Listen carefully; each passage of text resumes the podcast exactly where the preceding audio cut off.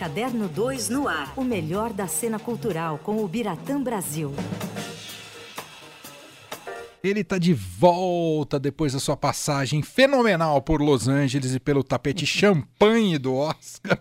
Você gostou da cor do tapete? Tudo bem, Bira? Seja bem-vindo de volta. Obrigado, Manu. Ah, não gostei não, viu? Sabe que na hora de ir embora, é, terminada ali a cerimônia, ainda fiquei mais um tempo, porque alguns ganhadores de, do Oscar foram depois para lá, uhum. O pessoal do Tudo em Todo Lugar, principalmente, estavam comemorando lá e depois vieram falar com a gente.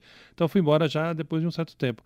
E na hora de ir embora, eu falei, ah, não vou sair pela saída dos jornalistas, não, eu vou sair ali pela dos convidados. Mas o que pode fazer, ó, você volta, sai por ali, tudo bem, né?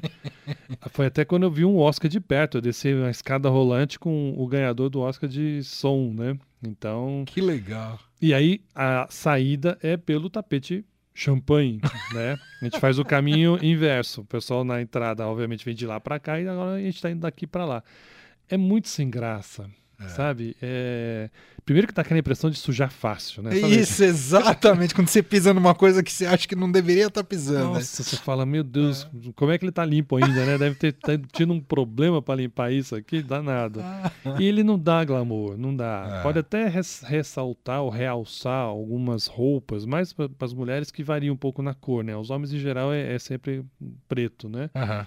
Mas, não sei. É... Tem certas tradições que é melhor não mexer, né, Bira? Exato. Mesmo que o vermelho brigue, como a, as justificativas eram essa, né? Que o vermelho não era uma cor, é, não, não, ajudava a dar o glamour da noite, não sei o quê.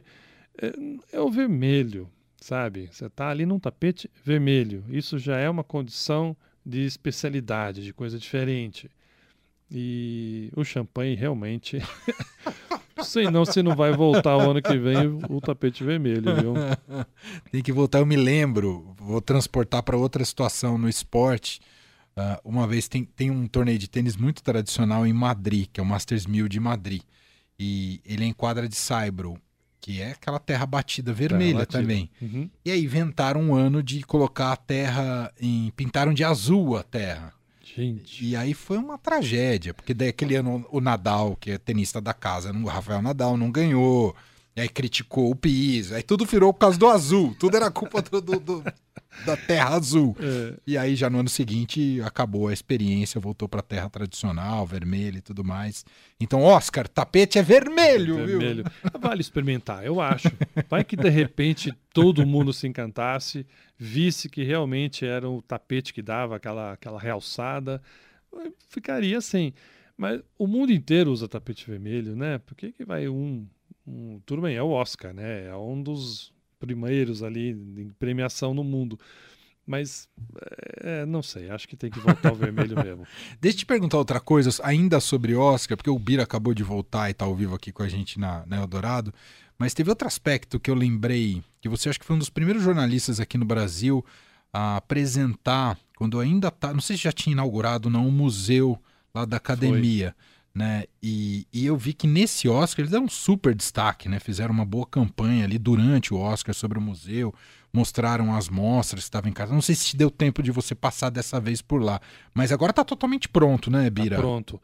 Eu fiz uma entrada na porta do museu no dia em 2020, que o museu a previsão, o Oscar foi em fevereiro em 2020. A previsão era que ele abrisse em março ou abril daquele ano. Uhum. Mais tardar meio do ano. Aí veio a pandemia e mudou toda a vida do mundo inteiro. Sim. Não abriu. E aí eu lembro, eu estava na esquina da entrada e eu fiz um, eu fiz um ao vivo de lá, falando com você e com o Leandro. Lembro. E eu contei o que o que estava sendo mostrado para a gente de imprensa. E agora, de fato, eles transformaram é, o, o Museu da Academia como a base do Oscar. Tem uh, uh, um evento que é muito legal, vários eventos que chama Oscar Week, ou seja, ao longo da semana do Oscar, é, nos dias anteriores tem encontros de categorias específicas, animação, figurino, filme internacional, que é o mais que eu mais gosto de ver, e sempre era no cinema da academia, no, no Samuel Goldwyn, que é muito legal e tal. Uhum. Esse ano não, foi tudo lá na, na, no museu. Ah. Então no dia que foi na sexta-feira anterior ao Oscar, à noite, é, que teve o encontro de, dos, dos candidatos ao filme internacional, eu fui duas horas antes para aproveitar e ver o museu. E tá muito bonito. Que legal. Tá muito bonito. Tem. Bom, você chega lá, você vê o piano da, casa- do, do filme Casablanca. e atrás tem a foto da cena em que aquele piano aparece. Aham. Sabe? Você vê um R2D2 autêntico ali, você tem vontade Nossa, de abraçar e levar ele museu embora. pra passar a semana lá Muito. dentro. E tem as exposições né, Temporárias. temporárias. E tava uma do Pedro Almodóvar que é linda de morrer, sabe? Nossa. Filmes, visuais. Cada sala tem uma construção visual diferente, Aham. tem um som diferente. Então parece que você não está no mesmo museu, você está em vários museus que têm várias fatias de, de, de mostrar a história do cinema. Uau. 25 dólares não é caro, Não. vale a verdade. pena. Aham. Então hoje em dia é, Virou um programa obrigatório para quem vai a Los Virou. Angeles e ir no Museu da Academia. Você compra o ingresso pela internet, como eu fiz. Aham. Dessa vez eles não deram regalias para jornalista. Acabou. Acabou.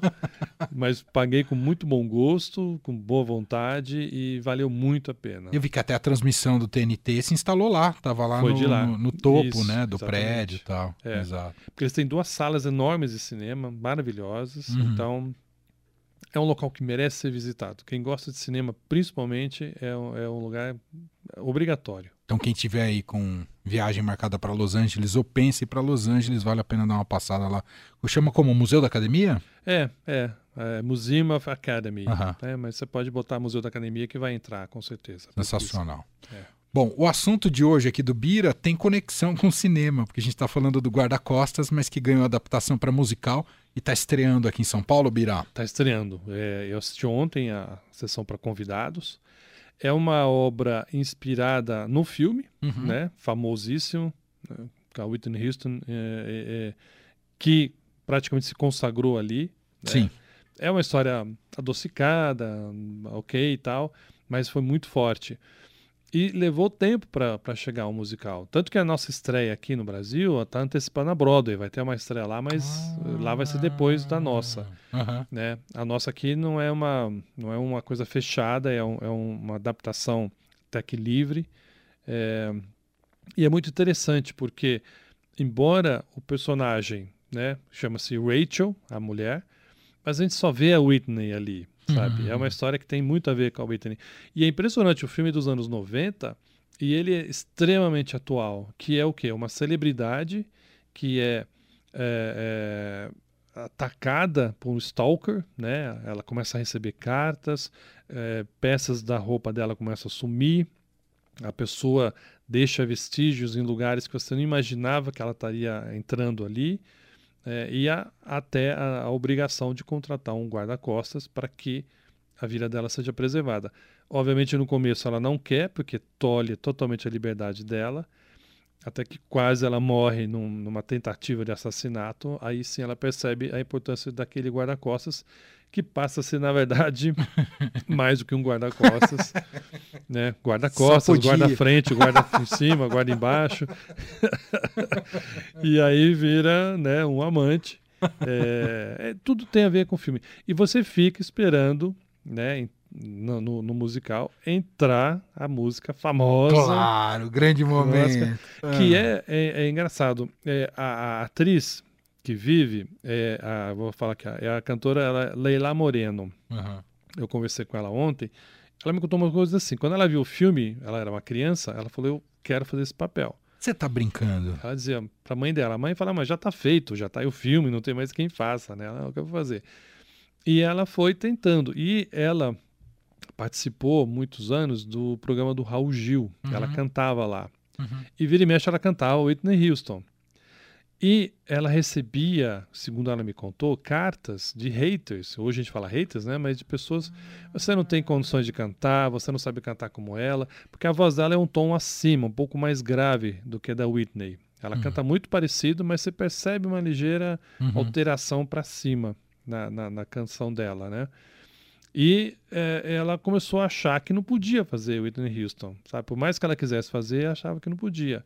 Aí veio esse musical, ela não conseguiu passar na primeira audição, tentou uma segunda, ela mesmo conta que foi ruim a audição dela como cantora, ela foi boa como atriz, Entendi. mas ela contou essa história dela de infância, de, da vida inteira querer ser a Whitney Houston. E fez diferença isso. Fez a diferença. Depois, Nossa. conversando com os produtores, me contaram: olha, ela não foi bem realmente no teste vocal, mas essa obstinação dela em querer fazer esse papel. Olha que É. legal. Eu perguntei pra ela: e hoje, os haters sumiram? ela falou: ó, diminuiu, mas ela ainda recebe e-mails de pessoas muito. é, é, críticas em relação à atuação dela, achando que ela não tem Não, e vem cá também, né, gente? É, a revista Rolling Stone publicou há pouco tempo a lista dos. é, re- Na verdade, eles atualizaram a lista dos maiores cantores da história. É uma, é uma das referências da publicação, mas é uma tradicional que faz esse tipo de ranking. E em primeiro lugar, como melhor cantora de todos os tempos, estava lá Aretha Franklin. Em segundo lugar, Whitney Houston. Então, por mais que haja uma excelência impressionante de quem vai fazer a interpretação dela, a Whitney é uma das maiores cantoras da história. Então Verdade. não dá tanto comparar, né? É Não mais ou pode. menos vai fazer o Pelé, tem que jogar como o Pelé. É. Não, não- não vai chegar lá, né? Exatamente. Né? Ótima observação e comparação. O Pelé é Não dá inatingível. pra pôr na mesma Não prateleira. dá. né? Você faz uma homenagem. Sim. E ela fala: eu não tô, não, eu não sou a Whitney em cena, eu sou a Rachel. Né? Ah, boa. Então, a- a- o que faz com que ela Aham. trabalhe bem essa, eh, Excelente. essa crítica e ela vá com toda a força, eu assim, eu estou fazendo a Rachel, que podia ser ter sido uma outra pessoa, poderia ter sido outra atriz que fez, uma outra cantora, Aham. enfim, né? Por acaso foi a Whitney Houston, mas eh, eu não estou vivendo a Whitney lá eh, no palco. Mas ela sabe, e os produtores também, da esperança das pessoas que vão assistir querer ouvir uma voz muito parecida com a Whitney Houston. Claro. Então a dela é muito próxima, ela tem uma interpretação muito linda. É, é um musical, eles estão ainda se ajeitando, início de temporada sempre tem lá os seus tropeços, mas ontem a exibição foi muito bonita. Eles já, já estrearam, então já Aham. está em cartaz a- o musical. E, e vale muito a pena ver, assim, mesmo você sabendo como é que é a história, como vai acabar, é, mas ver em cena, e tem horas assim que realmente ela tem uma presença muito forte e parece, se você fechar um pouco os olhos, você vai imaginar a Whitney Houston ali perto. O, o cenário é legal porque eles avançaram Ah. é, na plateia o que seria um, um, um palco. Que Ah, aqueles palcos que, Que sei, avançam sei, assim, sei, sabe? sei. Que é quase como uma plataforma, né? Exatamente. Aham. E aí tem momentos que, que ela está fazendo o show e ela vai ali para frente. Então ela está muito próxima da plateia, dá essa emoção do, do artista estar muito próximo, né? Uau. E não é um estádio, que é muito gigante, aí essa sensação quase não existe, para quem não está ali perto, né? Num teatro é muito mais fácil. Então é, tem esse, esse, essa garantia de você imaginar estar no show mesmo ali, é bem legal. Muito bom.